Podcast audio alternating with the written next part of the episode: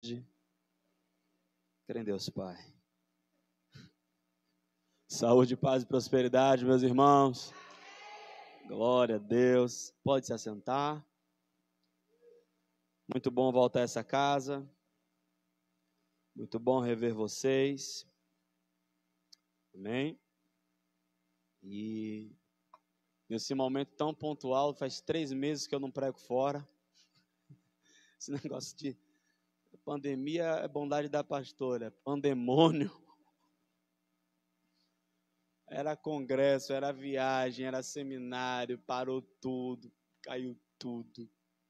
E também, como eu sou pastor de igreja local, a gente teve que voltar para fazer as coisas acontecerem. E eu trago um cheiro de brotas para vocês. Quem recebe diz amém. Glória a Deus. Eu tenho uma palavra um pouco diferente do que eu prego. Essa palavra Deus deu para mim. E eu senti direção e graça do Pai de compartilhar com vocês aqui. E creio que Deus vai edificar a sua vida. Você crê nisso também? Muito, muito bom. Bem, com esse negócio de máscara, eu não me acostumo com isso, eu me sinto sufocado. Eu tenho que pedir. Eu tenho, tem, hora, tem hora que eu tenho que lembrar, né? Senhor, eu estou bem, Senhor. Senhor, Senhor, Senhor. Né? E aí eu me lembro que eu estou bem, que é só uma máscara, mas dá para respirar, né? E aí a gente tem que aprender agora a se expressar com esse negócio. Então olhe para o lado e sorria com os olhos. Conseguiu? Eu não sei fazer também. Eu não sei. Mas sorria para alguém. Bem, vamos lá. Segundo Timóteo, capítulo 1, versículo 7.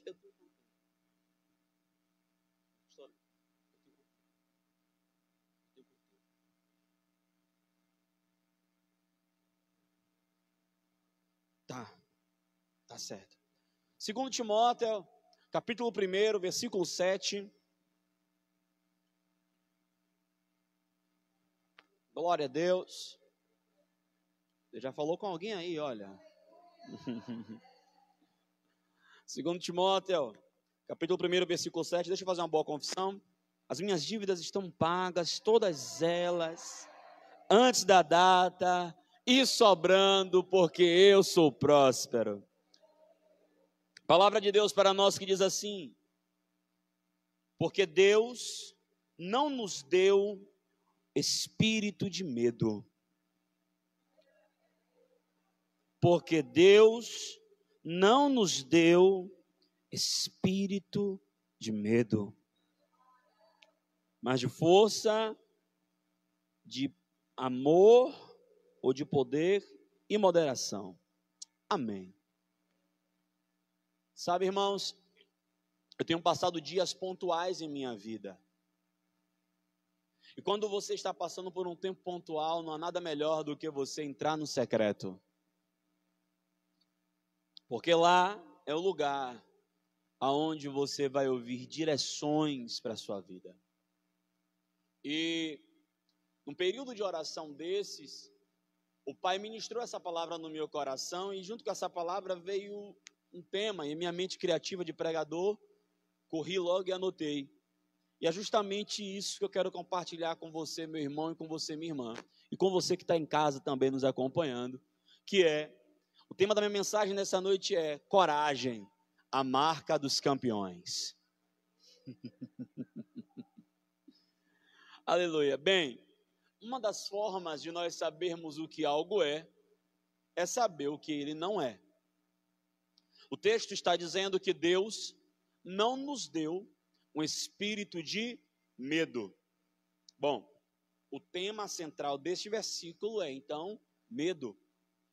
E se eu quero falar sobre coragem, eu tenho que explicar o que, que não é coragem. O antônimo de coragem é medo. E o que é medo? A definição do dicionário para medo é uma espécie de perturbação diante da ideia de que se está exposto a algum tipo de perigo, que pode ser real ou não. Pode-se entender ainda o medo enquanto um estado de apreensão, de atenção, esperando que algo ruim vá acontecer. O medo é a expectativa de que algo ruim vai acontecer. E a palavra do Eterno está dizendo para todos nós aqui nessa noite que Deus não nos deu um espírito que tem expectativa de que algo ruim vai acontecer. Você está aqui hoje? Se eu conservo em mim um espírito que tem a expectativa de que algo ruim vai acontecer, eu estou andando na contramão da palavra, eu estou andando na contramão do espírito que em mim habita, eu estou andando na contramão daquilo que Deus tem para mim, porque se Deus não me deu esse espírito, ele me deu o contrário. Então eu tenho que ter um espírito que quê? Eu tenho que ter um espírito que anda na expectativa de que algo bom está para acontecer. Aleluia! Aleluia! Nós, na costura bíblica, não podemos nos esquecer que o motivo pelo qual o patriarca Jó passou por tudo aquilo, ele mesmo confessa dizendo que aquilo que ele mais temia, e a palavra temor, tanto temor e medo são palavras iguais, aquilo que ele mais temia foi aquilo que o sobreveio. Então eu quero declarar nessa noite que essa igreja não tem medo da pandemia, essa igreja não tem medo do relatório médico, essa igreja não tem medo do que aquilo que estão dizendo os homens, porque a última palavra, glória, aleluia. Ei. A última palavra ao meu e ao seu respeito é a palavra que sai da boca do Todo-Poderoso, daquele que criou os céus e a terra. Eis que não dormirá, nem cochilará o guarda de Israel. Glória, glória, glória, glória, glória glória. A minha expectativa não está no relatório da OMS, não. A minha expectativa não está na alta nem na baixa do dólar, não. A minha expectativa não está na palavra do economista, nem muito menos do presidente da República, porque eu elevo os meus olhos para os montes. Glória, glória. Oh, Elevo os meus olhos para os montes, e de onde me sobrevirá o meu socorro? O meu socorro vem do Senhor. Levante as suas mãos e se expresse diante dEle. Aleluia. Nós vivemos em um mundo cheio de medo. Eu me predispus a fazer uma pesquisa e existe os maiores medos da humanidade. O primeiro medo, o primeiro maior grande medo da sociedade é a fobia social. Atinge 12% da população mundial. Numa população de 7,2 bi, 12% tem fobia social. Pessoas têm medo de vir aqui na frente falar. É maior do que o medo da morte. Veja só em que mundo nós vivemos. É o segundo maior medo que afeta a humanidade é o medo de altura. Atinge 5% da população mundial. E se você tem medo de altura, bem, você não está sozinho. O terceiro maior medo é o medo de inseto, cobras, aranhas, aracnofobia, anfidiofobia, tem medo de cobra, tem medo de aranha. O, o quarto maior medo é medo de lugares fechados, claustrofobia, o, o quinto maior medo é medo de voar. O sexto maior medo é medo do escuro. E isso não afeta, senhoras e senhores, só as crianças, não. O sétimo maior medo é o medo de contrair doenças. Esse é o sétimo maior medo que mais afeta a humanidade. O, o, o, oitavo maior medo é medo de sangue. Tem pessoas que não aguentam ver sangue. O, o nono maior medo é medo de tempestade. Estava conversando com um pastor amigo meu, ele dizendo que, que, que a mulher fez uma surpresa para ele que ele não gostou. Eu falei, qual foi a surpresa? Ela comprou um cruzeiro. Eu falei, ótimo. Ele, não, eu tenho medo. É meu filho, pelo amor de Deus. Note, o, o, o décimo maior medo, o décimo maior, o décimo maior é o medo de morrer. Então observe, nós estamos em uma sociedade que está cercada cheia de medo. É medo na linguagem, é medo nas notícias, é medo nas músicas, é medo nas conversas, é medo. E neste momento, de modo pontual e singular, o medo tem se proliferado através das mídias, através da comunicação, através do rádio, televisão, internet, e as pessoas estão atemorizadas. Por quê? Porque eu pesquisei e cheguei à conclusão, minha pastora, que existe algo que eu chamo de o marketing do medo. E acreditem, senhoras e senhores, o medo vende. Por causa de medo vende-se muito alarme, por causa de medo vende-se muito câmera, por causa de medo vende-se empresa de segurança, vende-se grade. Medo, isso é fruto do medo. O medo vende é seguro, seguro de vida, seguro de saúde. O medo vende seguro de carro. O medo vende seguro funerário. Eu não estou pregando contra tudo isso, não é isso. Mas as pessoas, muitas das vezes movidas de medo, e esse é o problema. É o que nos move. Porque o que te move é o que te para. E o que te para é o que te move. O que move o carro é o combustível. Se não tiver combustível, o carro não move. Então vou lhe falar uma coisa: você não pode ser movido por outra qualquer coisa senão por Deus. Se você é movido por pessoas, as pessoas vão te parar. Se você é movido por dinheiro, o dinheiro vai te parar. Se você é movido pelo medo, o medo vai te parar. Mas se você é movido pelo Todo-Poderoso, Marketing do medo. Quais são os programas de maior audiência? Programas policiais. Medo. Você vai comprar um celular. Você nem comprou o celular, a pessoa já está te vendendo um seguro para o aparelho. Estou falando verdade, gente? Medo. As pessoas andam assustadas. E em nome do medo, pessoas estão deixando de congregar. Em nome do medo, pessoas estão deixando de buscar ao Senhor. Em nome do medo, e escondidos atrás de desculpas, estão dizendo: não, é porque você sabe, não sei quem falou. Interessante que a igreja do primeiro século era ameaçada de morte, e o povo não deixava de adorar a Deus. E... O povo era ameaçado, era literal. Se fosse pego cultuando, morria. Mas eles preferiam morrer adorando do que viver morrendo sem adorar ao Criador. Uma empresa publicitária dos Estados Unidos, a, JWT, fez uma pesquisa com 1.270 americanos e ingleses e constatou que 40% das pessoas hoje no mundo atual têm medo de não serem incluídas nas redes sociais. Agora veja, medo de não serem incluídas nas redes sociais. Em que mundo nós estamos vivendo? Hum. Bem, a pergunta então que vem a calhar é: qual então é a origem do medo?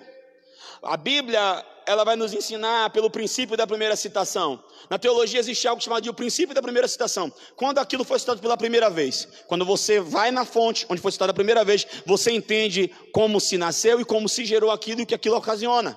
No princípio da primeira citação, o medo é citado em Gênesis 3, versículo 10. Quando? Quando o homem peca. O homem peca, ouve a voz do Senhor no jardim e ele tem medo que é que ele faz com medo? Ele se esconde, faz uma coisa ridícula que é tentar cobrir a sua nudez com folhas de figueira e tenta se esconder de Deus. Agora veja, é absurdo, está para fúdio. Como se esconder daquele que tem os olhos que tudo vê? Como se esconder daquele que sonda todas as coisas? Note, o medo leva a pessoa a fazer coisas ridículas, estapafúrdias. Essa é a origem do medo. Só que a Bíblia é um livro que foi dado ao homem para viver na pós-queda, para ensinar ao homem como reinar em vida e viver na terra como é no céu. Então, o interessante desse livro é que se você ver na Bíblia do Gênesis ao Apocalipse, a palavra não temas, ou seja, não tenha medo, ela aparece 365 vezes na Bíblia. Ou seja, para cada dia Deus está dizendo: não tenha medo. Segunda, não tenha medo. Terça, não tenha medo. Quarta, não tenha medo. Quinta, não tenha medo. Sexta, não tenha medo. Dia primeiro, não tenha medo. Dia cinco, não tenha medo. Dia vinte, não tenha medo. Mas tem o aluguel, mas tem a conta. Não tenha medo. Deus está o tempo todo dizendo: não tenha medo. E se o ano pastor for bissexto, ele diz: não se espante, nem se atemorize, porque eu sou Deus, serei exaltado. Nós precisamos começar a entender que o sucesso não é final, o fracasso não é fatal, é a coragem de continuar que importa. Oh, alguém está me ouvindo aqui nessa noite? Porque o sucesso não é final, porque nós tendemos a parar no sucesso. Ah, fui bem sucedido nisso. Você para, estaciona. Qual foi o problema de Davi? Quando ele estava no sucesso, reis foram para a guerra e ele parou. Ei, o sucesso não é final. Teve sucesso ontem, coragem vai batalhar hoje. Teve sucesso hoje, coragem vai batalhar amanhã. Deus deu vitória hoje, coragem vai para a guerra depois de amanhã também. Glória, sucesso não é final. O fracasso também não é fatal. Tem pessoas se acovardando por quê? Porque alguma área da vida deu problema. E como é culto de família, eu vou dizer: ou área para dar problema. Um jovem me perguntou nas redes sociais, pastor, sim, Jesus Cristo hum, vem quando? Antes da grande tribulação ou no meio da grande tribulação? Eu falei, depende. Ele de quê? O irmão é casado?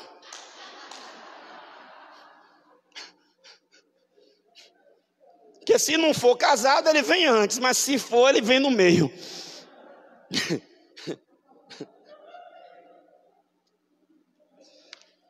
Irmãos, isso é sério. Fracasso não é, não é fatal. Mas eu aconselhei esse menino, mas eu instruí, mas eu orei, e hoje não está fazendo nada com isso. Escute aqui uma coisa: olhe, você está fazendo a sua parte, plantando a semente. Quando ele for grande, a decisão é dele. A decisão é dele. E a gente, a gente ora e crê que a semente que foi plantada vai germinar e vai dar fruto mas a gente não se condena e a gente não para, porque fracasso não é fatal. E isso que hoje pode parecer fracasso, pode ser Deus fazendo uma bela história. Eu quero que você entenda nessa noite que o que importa é a coragem de continuar, porque a coragem é a marca dos campeões. Tem campeões me ouvindo aqui nessa noite. Glória, glória. Eu acho interessante que Deus vai chegar para Josué. Olha que situação: Moisés morre. Quem vai substituir Josué? Irmão, Deus me livre. Substituir a pastora no dia que ela vai pregar e ela não pode, já é punk, né? Imagine você, você substituir Moisés que falava com Deus face to face, descia com o rosto brilhando, cabra tinha intimidade demais. O homem arrancou do Egito 3 milhões de pessoas, passou 40 anos com aquele povo perturbado no, do deserto. É doido? Moisés, valeu, meu Senhor Jesus Cristo. Chega lá no céu, eu vou trocar uma ideia com ele e dizer, macho, cabra homem, viu? Eita, exemplo. Irmão, imagina, está lá Josué, cabisbaixo, triste, abalado com a perda, abalado, perdi meu líder, e agora, ó céus, a vida de Deus, oxe. Isso aqui é na versão atualizada do pastor Luciano Timóteo, viu? É porque meu Deus é baiano. Oxe, bora rapaz, levanta cabra, enxuga o rosto. Sim, mas deixa eu falar uma coisa sobre chorar. Gente, eu choro muito, ultimamente tenho chorado muito. Inclusive estou bebendo até mais água para não desidratar. É. Mas eu aprendi uma coisa. Faço 20 anos de evangelho esse ano. 20 anos servindo a meu Senhor sem desviar nem para a direita nem para a esquerda.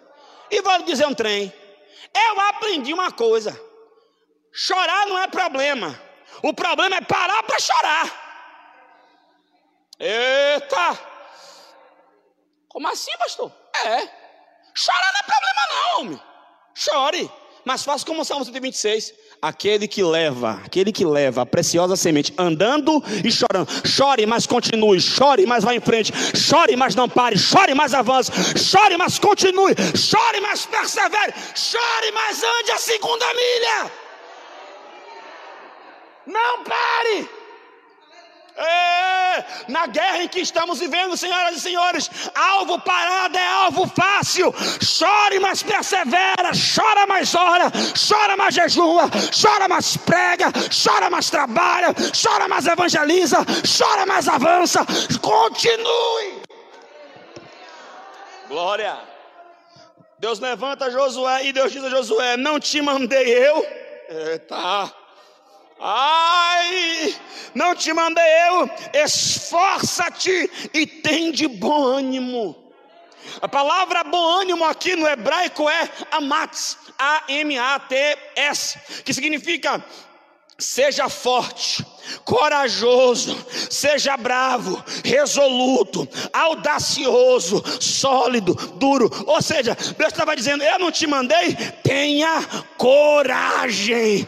Interessante é que Jesus vai dizer em João 16, 33: Tenho-vos dito isso para que tenhas paz. Olha a notícia que ele vai dar para a gente, para a gente ter paz. Sabe qual é a notícia? No mundo tereis aflições. Olha que paz. Não, não, não, não, pera aí. Não, essa, imagine, você vai morar em um lugar. Ó, eu vou lhe dizer aqui um negócio para você ter paz. O que? Você vai ter aflição. Hein? Eu não mudo, não. Não é verdade? Só que ele está dizendo assim, ó. Eu vou lhe dizer isso para você ter paz. Sabe por quê? É para você entender que não é só com você. Ah, você não vê. É para você entender que não é só na sua casa, é para você entender que não é só na sua família, é para você entender que não é só no seu ministério. Não, não, não. Entenda, tenha paz. Acontece com todo mundo o quê? No mundo tereis aflições. E o que é que eu faço, Jesus? Faço uma coisa só de bom ânimo, de bom ânimo, de bom ânimo. Ou seja, a palavra bom ânimo no grego é társel, e társel quer dizer ter muita coragem. Sabe, gente, deixa eu falar uma coisa: coragem não é ausência de medo, não, pastor, não. Coragem é continuar, é perseguir, é perseguir, é perseverar, mesmo tendo medo. Quem tem medo fica dentro do barco, quem tem coragem anda sobre as águas. Levante a mão que eu vou profetizar. Deus está paralisando agora o espírito de intimidação. O diabo quer dizer para você que não tem como. O diabo quer dizer para você que não vai dar. O diabo quer dizer que você não vai conseguir. O diabo quer dizer que a empresa vai fechar. Não vai fechar nada. Tenha coragem. Tenha boa.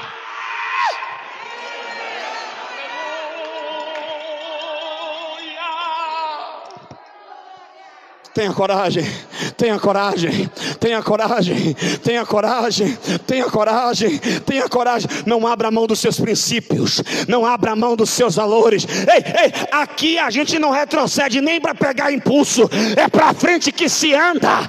Tenha coragem. É necessário ter coragem para viver no mundo de hoje. Hum.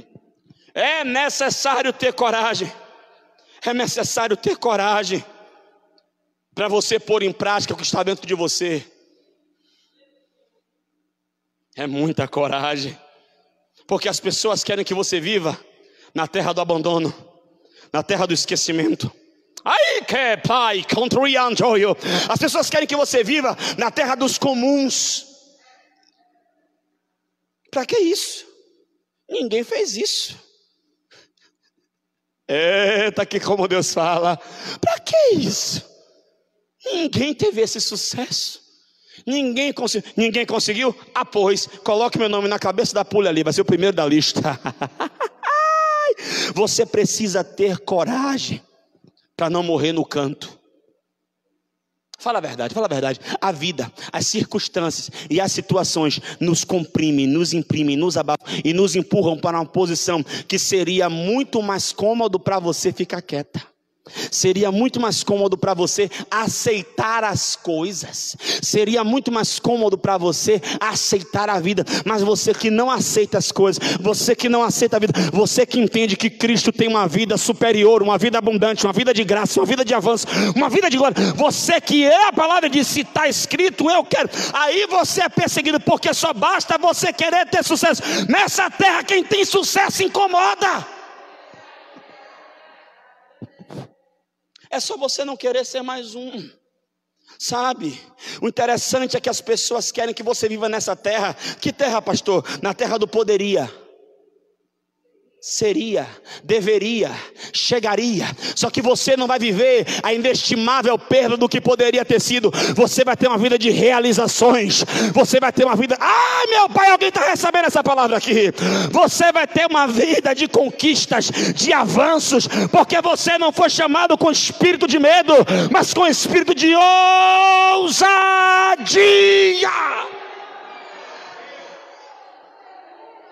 É necessário ter coragem para ter sucesso. Porque sucesso incomoda. Rapaz, eu nunca vi ninguém criticando mendigo. Alguém já viu? Eu nunca vi ninguém falando mal de mendigo. Agora, melhore de vida. Avance, cresça, more num lugar melhor, coma melhor, tenha um carro melhor. As pessoas elas, elas não aguentam porque porque as pessoas não têm coragem. E aí quando vê alguém que tem coragem de fazer o que ele nunca teve coragem de fazer, de chegar num lugar, aí começa as críticas. E aí começa a falar. Aí do nada as pessoas inventam que você agora está metido. Você que é você é a mesma pessoa do mesmo jeito, mas o que é que está incomodando? O que está entre ele e você é o seu sucesso, é o seu avanço, é a sua vontade de alcançar. Mas nessa noite eu vim aqui debaixo de uma unção poderosa para te libertar de todo e qualquer medo que te prenda de avançar. É necessário ter coragem para ir onde nunca foi. É necessário ter coragem para vencer. É necessário ter coragem para ser sábio. É necessário ter coragem para ser excepcional. É necessário ter coragem para ser educado. O mundo está tão horrível que é necessário ter coragem para ser educado. É necessário ter coragem para ser bem informado. É necessário ter coragem para ser singular e não aceitar pressão e imposição de homem e religiosidade de ninguém. É necessário ter coragem para ser guiado pelo Espírito, andar na verdade, cumprir a palavra, amar a palavra palavra, é necessário ter coragem.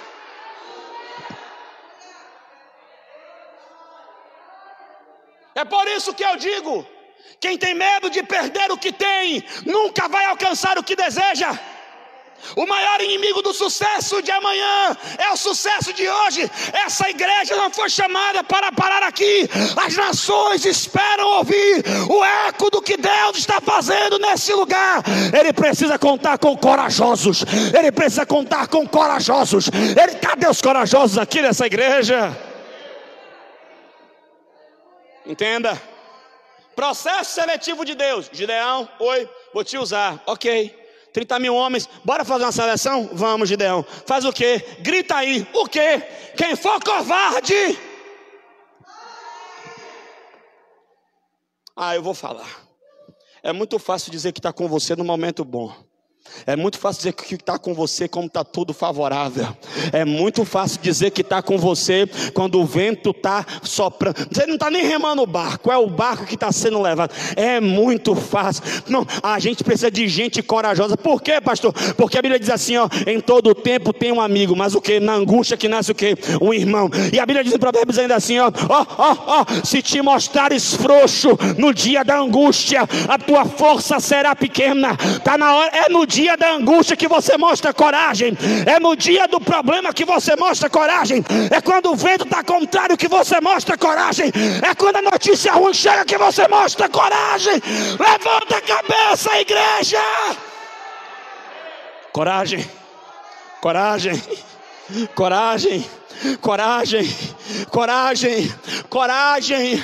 Mas, pastor, a economia está dizendo, a economia está dizendo, e eu não estou dizendo que é mentira, só estou dizendo em verdade, em verdade vos digo, ou seja, tem uma verdade superior. E qual é a verdade superior? Filipenses 4,19. E o meu Deus, cadê você? Cadê você? E o meu Deus, segundo a sua riquezas, suprirá. Levanta a mão para receber todas, todas, todas, todas. Ai, catabatu que faça todas as vossas necessidades em glória. Se prepare, porque lá vai a profecia. Deus, Ele vai te surpreender ainda por esses dias. Quem recebe, abra a boca e adore.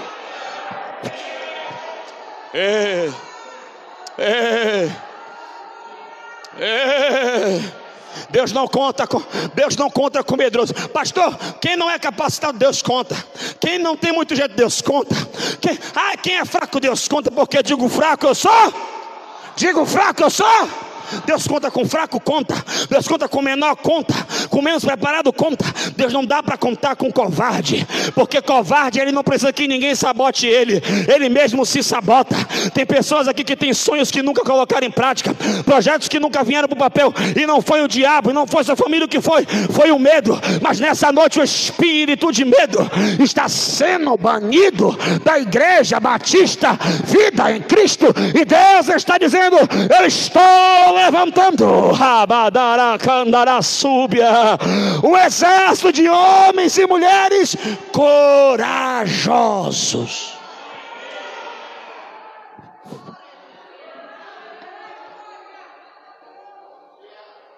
Tem que ter coragem para dizer assim, ó, comigo não. Mas com todo mundo é assim. Maninha já dizia: você não é todo mundo. Não. Ah, mas todo mundo, todo mundo é todo mundo. Eu sou eu e Nicuri. Ah, pois. Chega. Tá na hora, tá na Pastora, me perdoe, tá? Tá na hora da gente ter uma revolta santa. Não dá para ter um livro que nem esse, com tanta promessa, com tanta palavra. E o, o pior, ou melhor, você olha para o lado, tem testemunho, tem testemunho, tem testemunho, e você olha para você e diz assim: ó, e eu?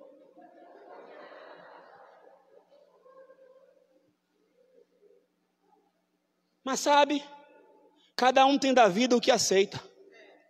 Ah. Cada um tem da vida o que aceita. O diabo bagunça, o diabo cirando, o diabo faz o que quer e está o crente com a boca aberta, os olhos mexendo e a cara rodando. As conversas. É assim mesmo, né? É, mas é desse jeito mesmo, né? Fazer o que, né? Ah, uma surra de gato morto até o gato miar. Fazer o quê? Se levantar. Fazer o quê? Ter coragem de dizer: foi até ontem. Fazer o quê? Olhar para a cara do problema e dizer assim: ó, até ontem você me parou.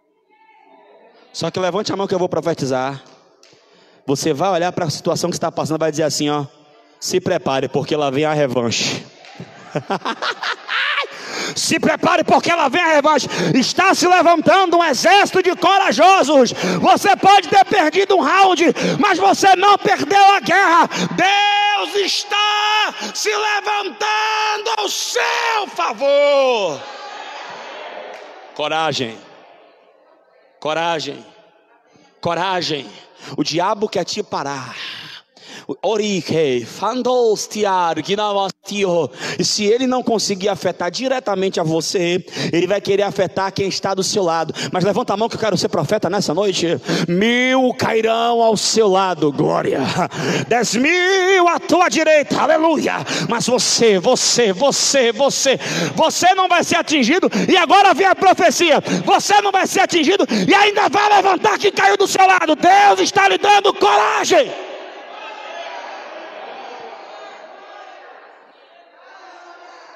Para terminar. Tá vendo o que é isso, pastora? Tem tanto tempo que eu não venho aqui. E quando eu falo para terminar, os irmãos não sabem mais o que fazer. Bem, lá na igreja, quando eu falo assim, ó, para terminar, os santinhos fazem assim, ó. Oh. Vamos ensaiar? Um, dois, três. Peraí, peraí, peraí, peraí. Isso aqui é um tonel. Meu irmão, aqui o pregador não passa de não. Hum. Taça linda, viu? Rapaz, essa, essa igreja é linda, viu? Eu, toda vez que eu venho aqui, eu me inspiro. É, eu já vi, olhei umas coisas aqui e disse, hum, hum, anotado. Mas vamos lá, para terminar. Chora, cão. Sabe, eu falei de heróis da Bíblia, mas eu vou dar um exemplo prático. Eu aceitei Jesus com 14 anos. Vai fazer 15. Eu sou filho de uma moça de 15 anos que teve um relacionamento com um irresponsável de 18, que não assumiu, sumiu. O Timóteo, que é o meu sobrenome, é o sobrenome de minha mãe, que é o sobrenome da minha avó. E Bem, mamãe é a mais velha de seis irmãos, que meu avô faleceu muito cedo. O sétimo estava na barriga da minha avó, que lá na casa de vovó era um no bucho, um no braço e o outro arrastando.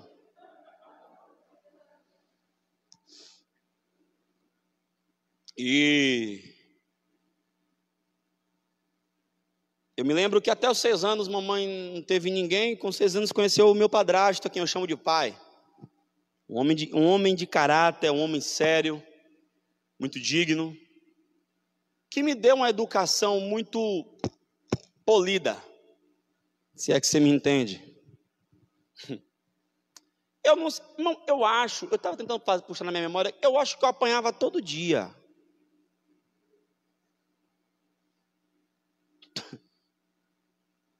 Eu me lembro algumas surras injustas que eu tomei, e quando minha mãe descobriu depois que era injusto, ela dizia assim: ó, Não, você apanhou também porque você estava me devendo.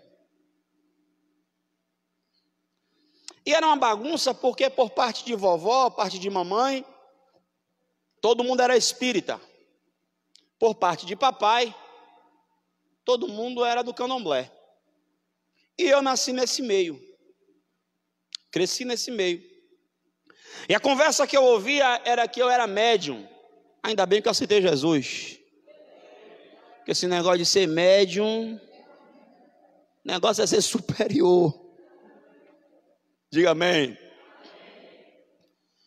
E eu era uma criança que, enfim, fora da curva, literalmente. Quando chegou a certa idade, começou a ter uma história que tinha um, um, um negócio brigando pela minha cabeça. Agora, o tamanho da cabeça, precisava brigar, era só dividir. E foi uma época que comecei a sofrer porque eu via vulto, eu via vozes. E lá em casa era um negócio demoniado, porque tava, você estava conversando com a pessoa, daqui a pouco já não era mais a pessoa, a pessoa estava manifestada. A coisa era nesse nível, sabe? E eu fui o primeiro a me revoltar. Porque eu dizia o seguinte: eu não pedi para ser isso, não pedi para ver, não pedi para ouvir, não pedi para sentir. Mamãe também. E mamãe ficou tetraplégica. Porque fez todos os exames, não tinha nada, porque a entidade falou que ela não queria se envolver. E a entidade botou mãe em cima da cama. Mãe ficou em cima da cama um mês. E eu fiquei muito revoltado com isso, porque eu não gostava, eu não me sentia bem. Bem, fui criado naqueles preceitos. Quando fez 14 para 15 anos, a situação estava tão séria que disseram que eu tinha que catular, né? Só que um dia eu fui na casa de uma tia, ajudar essa tia com problema na antena. E eu tô vendo minha tia toda se empiriquitando, em plena segunda-feira. Eu, bom samba é no sábado, pagode é no domingo, cachaça é na sexta, segunda é dia de branco. O que, é que tia tá fazendo? E tia. Eu, tia, vai arrumar namorado? Ela, não, vou ver meu noivo.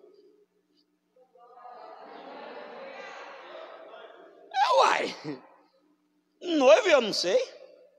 Oxê, ela, menina, eu vou para a igreja. Eu, hum, igreja? Ela assim, de crente, ela é. Eu, hum, tá errado esse negócio.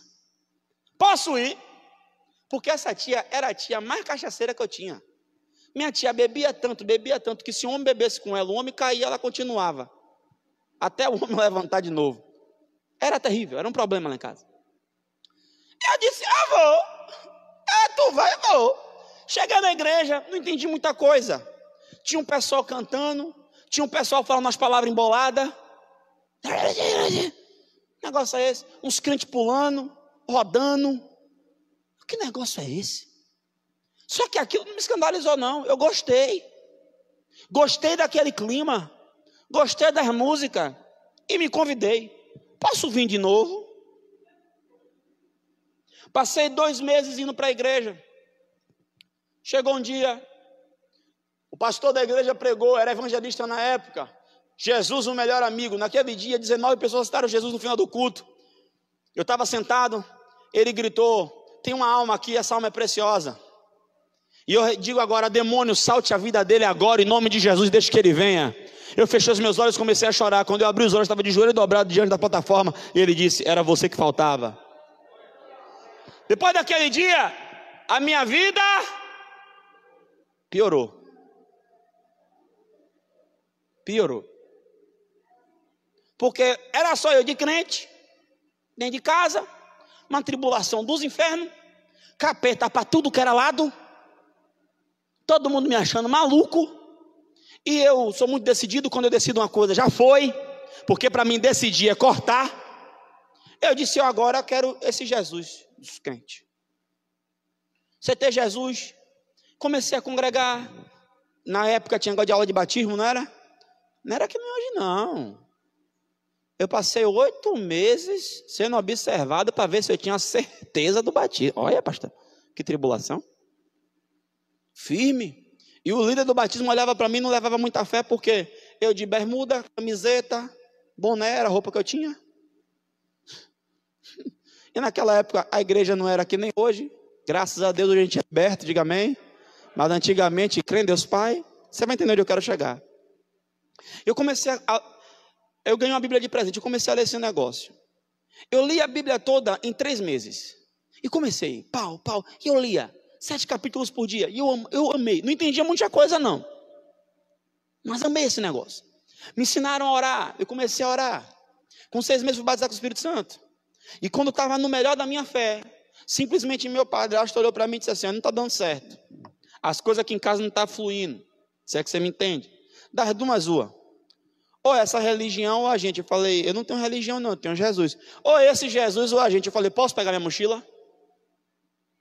Eu saí da casa de papai e mamãe com 15 anos para morar na igreja. Eu estou falando sobre coragem. 15 anos é um jovem em formação. O caráter ainda está em formação. Mas eu tinha experimentado algo que essa terra não pôde me dar. Eu tive um encontro com Jesus e nada e nem ninguém era superior àquela paz que eu recebi.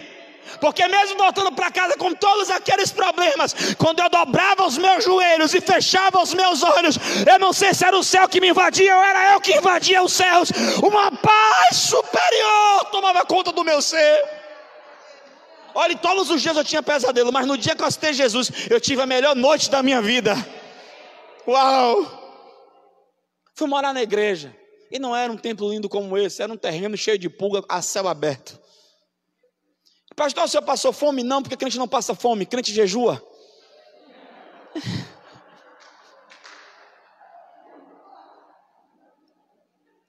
Deus começou a fazer uma obra linda na minha vida.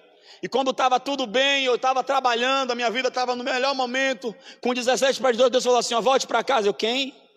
Volte para casa. Kuma? Volte para casa. Para quê? para pedir perdão. Não fiz nada de errado. Eu sei. Volte e peça perdão. Falei-me. Voltei para casa pedir perdão. E aí eu comecei a entender que Deus queria que eu ganhasse minha família. E nessa brincadeira eu ganhei vovó. Vovó que era macumbeira. Não pode falar macumbeira. A avó é minha, eu falo o que eu quiser. Vovó era tribulada, pastora. De montão. Não, vovó não era sozinha, não. Não. Ali era de galera, ó. Era, vovó. Sangue de Jesus tem poder. Vovó que era tribulada, macumbeira e demoniada, hoje é mulher de Deus, dirigente de círculo de oração, é uma bênção. Minha mãe que ficou tetraplégica é minha ovelha, congrega na minha igreja. Eu fiz o casamento de mamãe com meu padrasto. Meu padrasto que tinha ojerizo de crente, ele fala assim: ó, de crente eu não gosto não, mas de você eu gosto. Ganhei meus irmãos, ganhei meus tios, e eu entendi que se você não tiver coragem para romper hoje com o que você está vivendo, você nunca vai alcançar o que Deus ele tem para você. Estava numa multinacional, estava no meu melhor momento da empresa, tinha acabado de ser promovido, ganhando muito bem, estava tudo certo na minha vida. Eu comecei a pregar o evangelho com 17 anos, já viajava o Brasil, estava bem, estruturado, tudo certo. Eu ouvi Deus falar comigo: você vai pedir demissão. Eu, está repreendido. O sangue de Jesus tem poder, esse é cão. Porque porta que Deus abre para você, Ele não fecha. Porta que Deus abre para você, Ele te tira para te colocar na maior. Eu orei, busquei ao Senhor e Deus começou a confirmar que era aquilo, era aquilo, era aquilo, era aquilo, era aquilo. E o meu pastor começou, menino, vem para o ministério de tempo integral. Vem para o ministério de tempo integral. E eu saí do salário que eu ganhava para ganhar duas vezes menos. Quando estava tudo bem, trabalhando na administração da igreja e pastoreando, e continuei pregando. Aí Deus falou comigo assim: ó, você tem que fazer discípulo. Eu falei, Senhor, qual foi o mal que eu fiz com o Senhor? Eu colei chiclete na cruz. Qual foi? Porque, irmão, vou falar uma coisa para você, viu? Ser pastor é coisa de herói. Aleluia, só. Oi, ser pastor ser pastora é coisa de gente doido. Você olha para a gente aqui assim, com essas caras bonitas. Ah, pastora, bonita, linda, mulher de Deus, ungida. Quero ser pastora. Faço com você não, minha filha. Faço com você não, meu filho. Porque esse aqui é um caminho sem volta. Porque altar é lugar de sacrifício. Altar é lugar para quem quer morrer vivendo e, mor e viver morrendo. É o Senhor, eu estou pregando, eu estou tão feliz, entenda onde eu quero chegar. Estava tudo bem, a administração estava bem. era o líder geral dos jovens do campo. Meu pastor falou comigo: você vai para Brotas. Eu já passou seis pastores lá, ninguém deu certo. Você vai. Não, mas Não, lá ninguém quer. É, eu quero você. Coragem. Eu orei, Deus falou, vai. Nós começamos o trabalho. No culto de posse foram seis pessoas. Agora imagine. Eu saía, pregava para um ginásio, voltava para a minha igreja para pregar para seis pessoas. Eu comecei a perseverar e comecei a chamar a existência e declarar: Obrigado, Pai, por essa alma. Obrigado, Pai, por essa alma. Eu olhava para as cadeiras e profetizava. Eu comecei a orar na igreja. Eu comecei a chamar a existência. E Deus começou a fazer um avivamento. E hoje temos um ministério solidificado, estabelecido e em expansão para a glória de Deus. O que é que eu quero dizer? O fato de você ter coragem não, é, não ausenta a manifestação do medo. O fato de você ter coragem não ausenta os problemas. O que você tem que entender é que a coragem ela é manifesta e ela continua diante das circunstâncias, diante dos problemas. E levante a mão que eu quero profetizar que Deus está dando força a braços cansados aqui. Deus está dando força para joelhos desconjuntados aqui. Eu contei meu testemunho porque Deus falou comigo aqui que alguém precisava entender que não é só com você. E se Deus ele fez na minha vida, pode fazer muito mais na sua. O que você precisa é de coragem. Se coloque sobre seus pés. Levante as suas mãos. Levante as suas mãos. Feche os seus olhos. Pessoas aqui precisam de coragem para romper. Pessoas aqui precisam de coragem para sair do normal, para sair do comum. Pessoas aqui precisam de coragem para ir além. Pessoas aqui precisam de coragem para investir naquilo que Deus já falou com você. E eu vou falar uma coisa: quando Deus fala conosco, ainda que tudo seja contrário, ainda que aos seus olhos não seja viável, tenha coragem de acreditar na palavra que Deus falou no seu coração. Feche seus olhos, levante as suas mãos. E com muita fé agora, Apresente a Deus a área que você precisa de coragem para transpor. Apresente a Deus agora a área que você precisa de força para ir além. Apresente a Deus agora a área que você precisa de coragem para romper, porque eu sei que o Espírito Santo ele está aqui nessa noite para te dar coragem. Pai, no nome poderoso de Jesus, nós oramos ao Deus com as mãos levantadas, Pai, mãos levantadas é sinônimo de vitória. Senhor, olha para o teu povo nessa noite. Nós te pedimos coragem, coragem, meu Pai, para não sermos guiados, meu Senhor, pelo que diz a mídia, coragem, meu Pai, para não ser guiado pelo que diz os homens, coragem para não parar diante dos problemas e das circunstâncias, coragem, ó Deus, para não ficar detido diante de tudo aquilo, meu Pai, que tem nos parado. Senhor, eu te peço agora, vem a tua mão sobre os teus filhos agora, que venha a tua graça, que venha a tua força, que venha a tua unção e levanta esse guerreiro. E levanta essa guerreira, Pai. Dar a esse homem a coragem, Pai, que ele precisa, meu Pai, para romper e ir além. Dar a essa mulher, meu Pai, a coragem que ela precisa para romper e ir além. E eu quero declarar a Deus que eu não sei como foi esse primeiro semestre, mas eu quero declarar que esse segundo semestre será marcado por sinais, milagres, prodígios e maravilhas. Eu quero declarar que esse segundo semestre, Deus, será marcado pela tua intervenção. Pai, nos dar a coragem para bater o cajado nas águas, porque nós sabemos que o Senhor vai abrir. Nos dar a coragem, meu Pai, para enfrentar Faraó, porque sabemos que o Senhor nos dará libertação. Nos dá coragem, meu Pai, para passar o sangue no umbral da porta, porque sabemos que o Senhor protegerá a nós e a nossa casa. Nos dê a coragem, ó Deus, para dar as voltas em Jericó, porque sabemos que o Senhor vai fazer a muralha ser derribada. No nome poderoso de Jesus eu declaro para que cada que vida é marcada por coragem no santo poderoso nome de Jesus. Só os que recebem, aplaudam ao Senhor. Glória a Deus. Minha pastora. Glória a Deus. Glória a Jesus. Recebe